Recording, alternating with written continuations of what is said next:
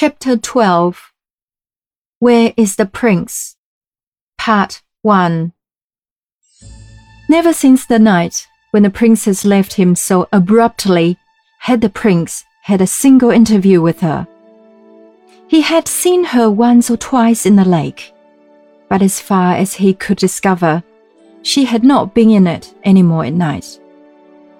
He had sat and sung and looked in vain for his Nereid while she, like a true Nereid, was wasting away with her lake, sinking as it sank, withering as it dried. When at length he discovered the change that was taking place in the level of the water, he was in great alarm and perplexity. He could not tell whether the lake was dying because the lady had forsaken it, or whether the lady would not come because the lake had begun to sink. But he resolved to know so much at least. He disguised himself and going to the palace, requested to see the Lord Chamberlain.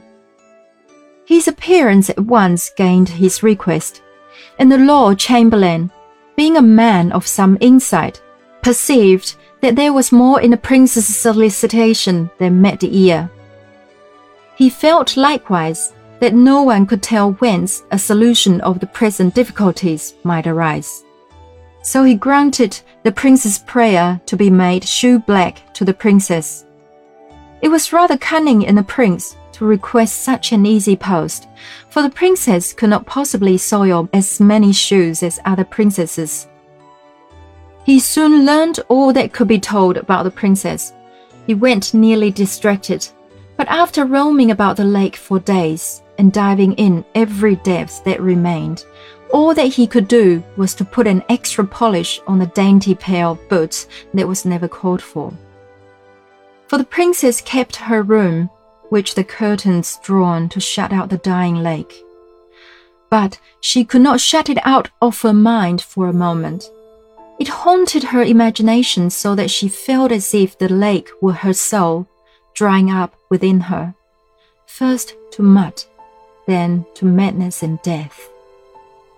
She thus brooded over the change, with all its dreadful accompaniments, till she was nearly distracted.